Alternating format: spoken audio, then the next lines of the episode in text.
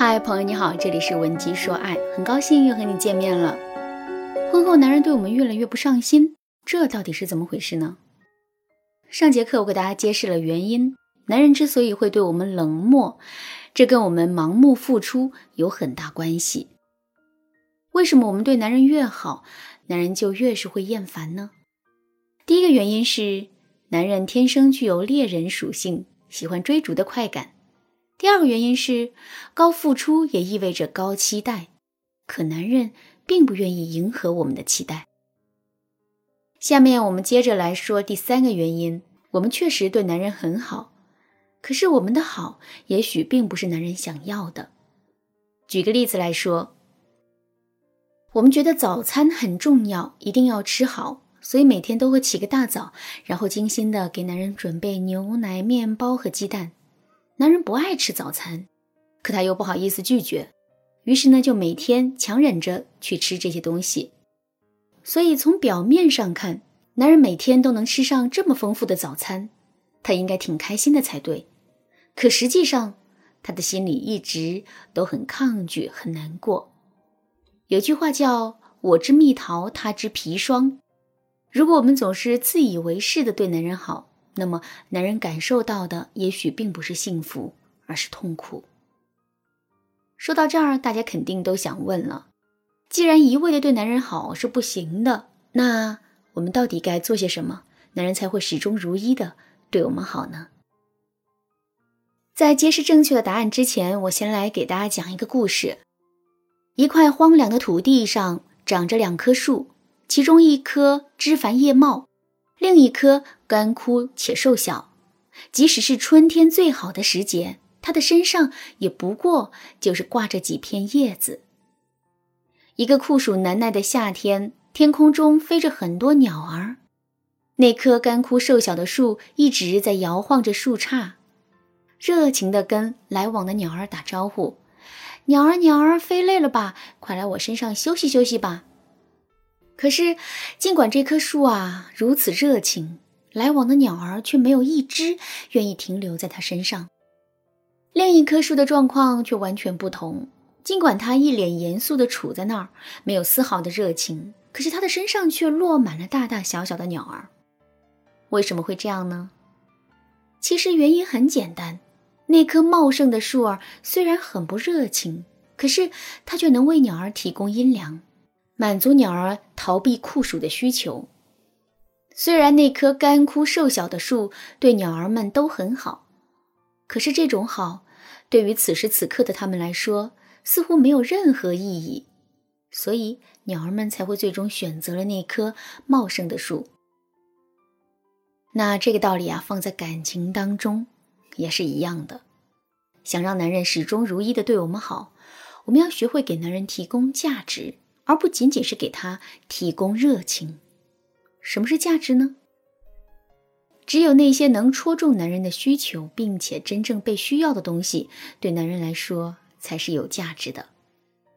其实啊，男人在一段婚姻里的需求很简单，最主要的就是两点：第一，要面子；第二，男人是一种虚荣心很强的生物。关于这一点，在生活中有很多的例子，比如说，大部分的男人都爱吹牛，一碟花生米，一盘拍黄瓜，两瓶酒，他们就能不重样的吹一晚上。没喝酒之前，他是北京的；喝了酒之后，北京是他的。再比如说，有朋友来找男人借钱的时候，即使男人没有钱，他也会想办法筹钱借给朋友，就算是去网上小额贷款，他们也在所不惜。死要面子活受罪，这说的就是男人。所以，既然男人都这么要面子，那么我们首先就不要去伤害男人的面子。类似于在大庭广众之下让男人系鞋带，当着朋友的面各种贬损和数落男人这样的事情，我们千万不要做。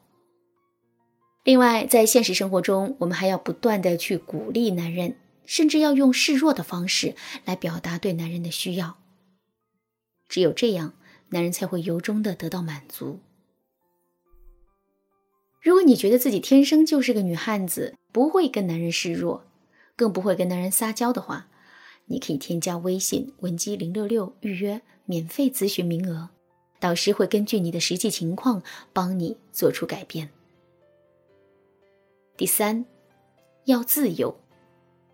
其实无论男人的年龄有多大，他们都会是那个追逐风和自由的男子。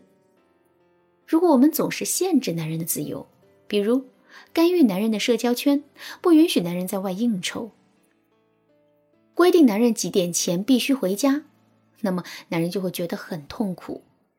当然啦，如果我们放任男人不管，那也是不对的。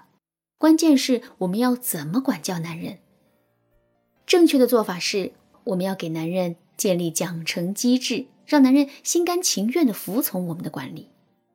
比如说，男人总是在卧室里吸烟，这当然是不被允许的。但是呢，我们也不要把话说死，而是要这么对男人说：“亲爱的，在卧室抽烟的习惯真的不太好哦。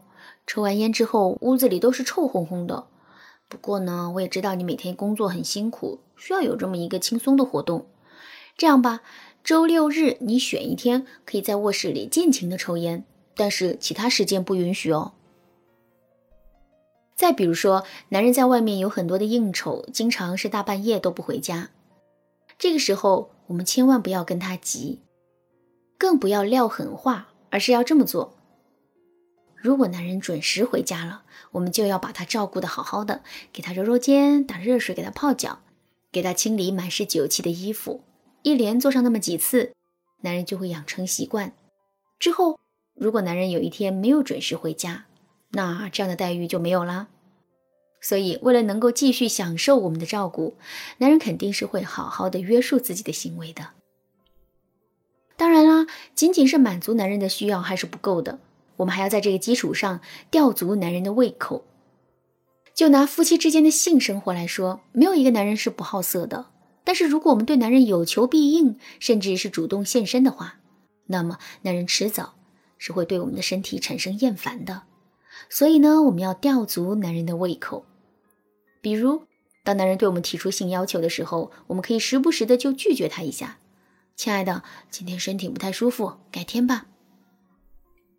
或者是给男人设置一个门槛，你要先洗个热水澡，然后再喷上我给你买的香水，这样才可以哦。另外，我们还可以用游戏的方式来吊着男人，比如，我们可以对男人说。我当然可以满足你，但是你要先闭上眼睛哦。等男人闭上眼睛之后，我们就可以转身跑到门外去，说：“只要你追到我，我就是你的了。”那经过这样的一番互动之后，男人就会明白，我们的好并不是无条件的。他想一直享受我们的好，那么他就要持续不断的对我们投入时间和精力。说到这儿，可能有人会说：“老师啊，听你讲完这些内容之后。”我已经知道了吊足男人胃口的重要性，可是，在实际操作的过程中，我总是把握不好其中的分寸，这可怎么办呢？如果你也遇到类似的困扰，可以添加微信文姬零六六，文姬的全拼零六六，来获取导师的指导。好啦，今天的内容就到这里了。文姬说爱，迷茫情场，你得力的军师。